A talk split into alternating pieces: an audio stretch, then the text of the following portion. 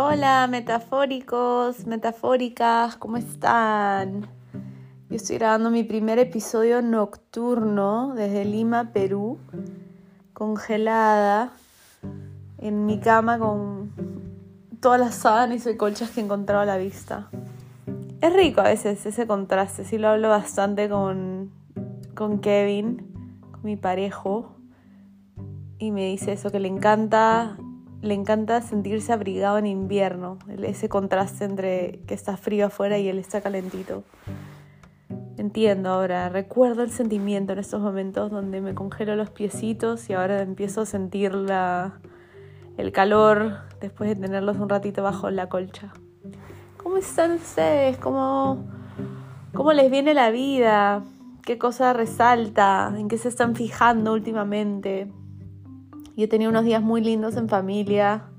Pude estar con uno de mis hermanos que vive fuera, eh, bien cara, y con mi hermana. Y no solamente es verlos a cada uno, sino estar juntos en nuestra dinámica de hermanos y cada uno entrándole a su personaje de chacota o de comunicador o de puente de comunicación o de traductor entre uno y otro y y chévere esa, regresar un poquito a, ese espacio-tiempo donde simplemente somos hermanos y cada uno tiene su, su mini rol en, ese, en esa manada.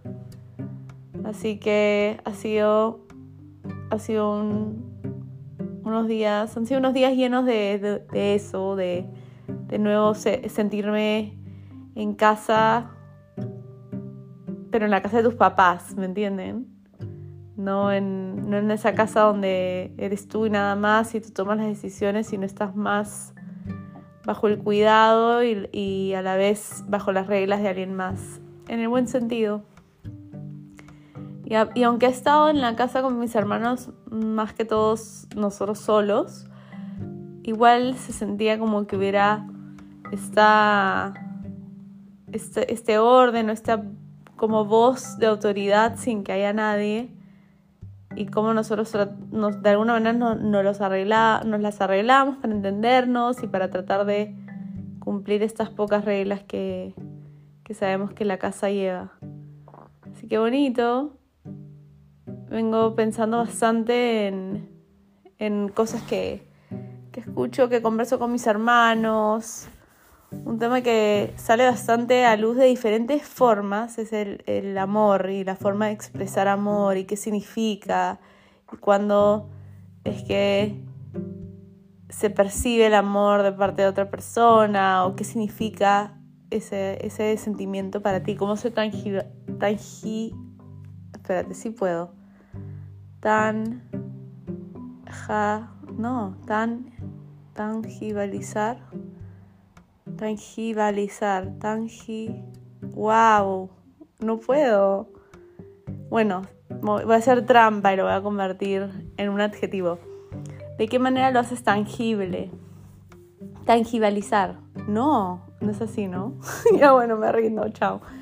Bueno, ¿de qué manera tú lo sientes tangible? Por ejemplo, yo puedo sentir que cuando tú me dices que me quieres, no es, y, al día, y no me llamas en un mes, no, no, eso no es, eso no es amor. Y lo curioso de eso es que no me parece que esté mal o que tú reconozcas de qué manera reconoces el amor y se habla mucho de lenguajes de amor y la compatibilidad entre los lenguajes de amor, que importante es que tu lenguaje de amor sea compatible con el de tu pareja o que conozcas cuáles son tus lenguajes de amor y así está.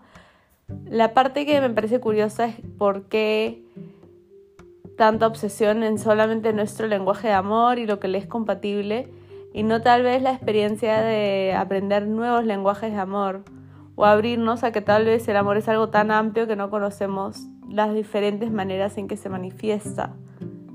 Y tal vez todo gesto, la mayoría de gestos que veamos sean amor.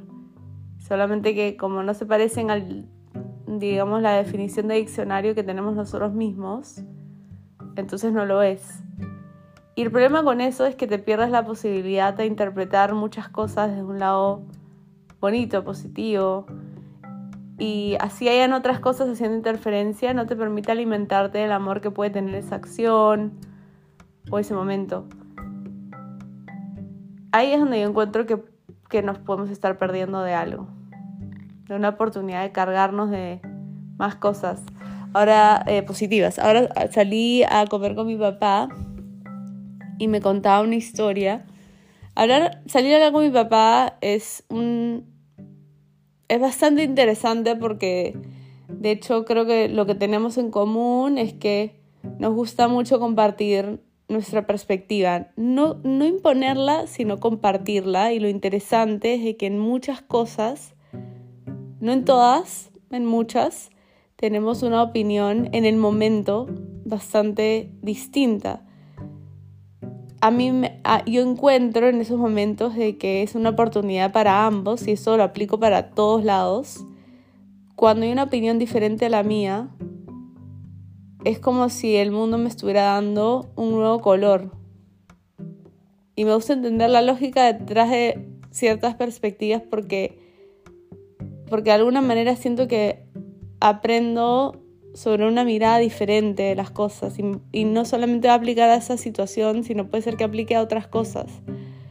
Y para mí la, empatía o la comprensión o la curiosidad es importante, o la combinación de todo en realidad, es importante porque nos va a ayudar a que esas brechas de desentendimiento, de rivalidad, de polarización, de antagonismo, de que yo soy el héroe, tú eres el villano, o no, yo soy la buena, tú eres el malo. Y la idea de que tiene que haber un bueno y un malo puede eliminarse a la hora de entender de que todos somos los buenos o si queremos, todos somos los malos. Todo depende de quién nos está analizando y qué elementos están agarrando para ese análisis. Siendo así, a mí personalmente me da más paz y tranquilidad pensar de que todos somos buenos, todos queremos de alguna manera alcanzar algo bueno. Y, en eso estamos, y eso es lo que hacemos, y eso es lo que comunicamos, y eso es lo que perseguimos.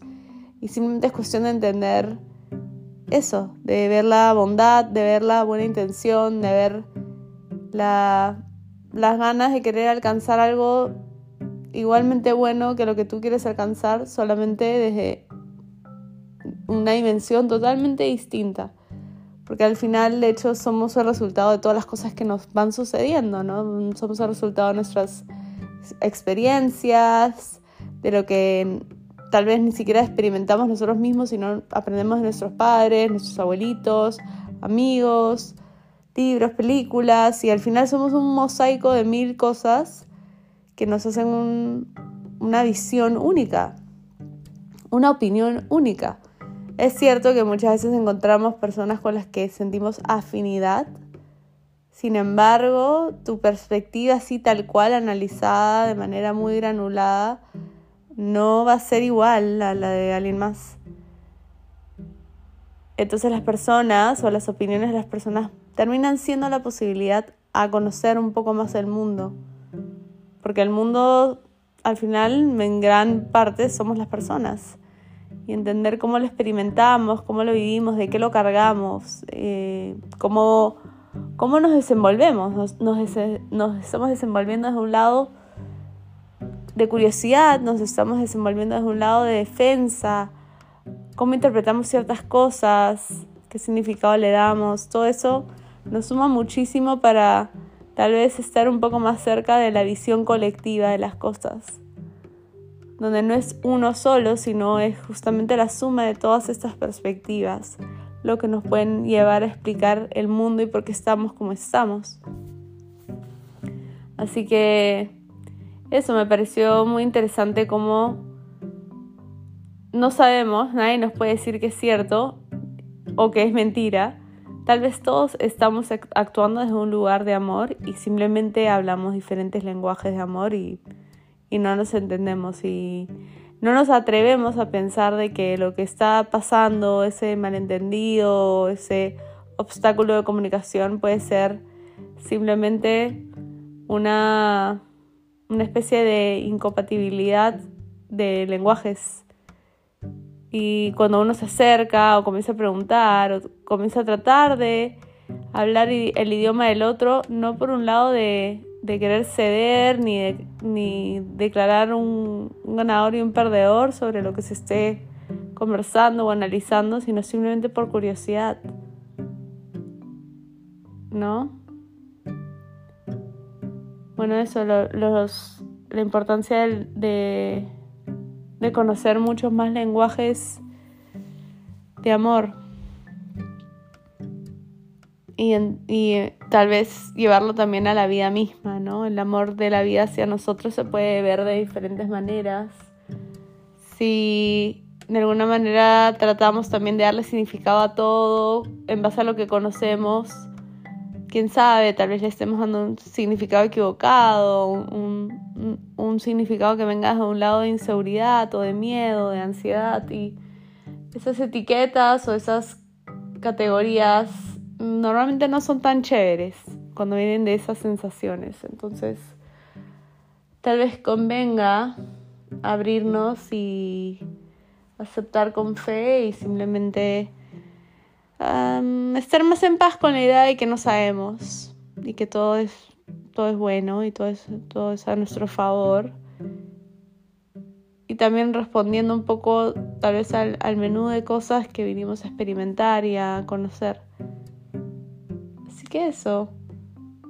De verdad que han pasado los días y he sentido bastante agradecimiento por las cosas que tengo, que puedo realmente tocar y dejar de, estar pensando en, en lo que pudiera faltar o, compararlo con alguna referencia, inclusive soltando todos los días lo que quiero, lo cual puede sonar un poco raro, pero lo recomiendo, es una buena práctica. Al final, al final el no soltar puede llevarnos a generar esa sensación donde hay escasez sobre la felicidad en nuestra vida. Y, me, refiero a que la felicidad tiene una forma, un tiempo, un momento específico. Y cuando pasa ese momento y no se dio, mm, de alguna manera nos podemos estar diciendo a nosotros mismos, no lo alcanzaste, se fue la oportunidad, se cerró la ventana, la puerta, lo que fuese. Y no es eso. No es eso, simplemente que no, no conocemos todas las posibilidades. Y eso está bien. Eso lo hace emocionante. Y hace que todas estas fuerzas invisibles o, o sensaciones más de energía, de no simplemente refugiarnos en lo que podemos comprobar, o escribir en un lápiz y papel y más bien confiar en sensaciones que están en el aire, desarrollar la fe y la lealtad a la vida, hasta cuando parezca que no nos está favoreciendo. Y eso también habla de, lo que hablaba al comienzo del amor, o sea, me refiero a que cuando todo va fácil, cuando todo es de alguna manera evidentemente abundante y favorable, ahí que es, es muy fácil, es una tierra muy fértil para desarrollar el amor o para amar de vuelta. ¿Qué tal o qué qué tanto, qué tanta admiración despierta en ti esas personas que las cosas parecieran no estar yendo como esta persona quisiera y aún así lo, lo ves o la ves ahí con una sonrisa una actitud preciosa frente a la vida, de agradecimiento, de energía, de ganas, de seguir, de, de curiosear, de explorar, de ver lo bueno. Eso es un amor que para mí inspira muchísima admiración. No es fácil. No lo hace más especial porque es difícil, sino por el hecho de que puede sentirse como algo más escaso en, la vida, como más difícil de, ver, de alcanzar. Y, quién sabe, tal vez no lo es, ¿no? Como abrirnos y, y permitirnos fraccionar las sensaciones en momentos. No categorizar las cosas con unos bloques de tiempo específico, como decir, hoy es un mal día, esa es una mala semana, ese es un mal mes. Al final puede ser que sean solo momentos y es que es solo momentos. Somos mm, fracciones de segundos y diferentes sensaciones que pueden acompañar ese segundo. Estoy casi convencida de que ningún segundo se parece al otro. Entre la combinación de las cosas que están pasando en el exterior y uno mismo, dudo mucho que un segundo se parezca al otro. Entonces, ese microsegundo, esa sensación, eso es lo que somos. Siendo así, tenemos la libertad de cambiar esa sensación cuando querramos, cuantas veces querramos, en un día, en una hora, en un minuto. Y eso personalmente a mí me, da una sensación más de libertad. Porque no es que cómo empecé el día condenó cómo va a terminar el día, ni siquiera cómo empecé el tono de una conversación tiene que necesariamente decirme cómo va a terminar. Y de nuevo, como pareciera que la clave está en abrirnos, en reconocer que no sabemos todo, no conocemos todas las alternativas de un concepto que podemos sentir súper nuestro, como es el amor. Y por último, prestar atención, tomar nota y aprender. Bueno, voy a confesarles que me he relajado mucho conversando de esto y me ha entrado un sueñito delicioso que no quiero dejar ir. Así que voy a cortar aquí. Les mando muchísimo amor, toda la luz posible, todas las bendiciones posibles, todas las aventuras que puede ser que estén ahorita siendo preparadas para para mañana, para pasado, para el tiempo que sea, que sean extra, extra ricas y los hagan sentir más vivos que nunca. Los quiero mucho. Un beso. Chao.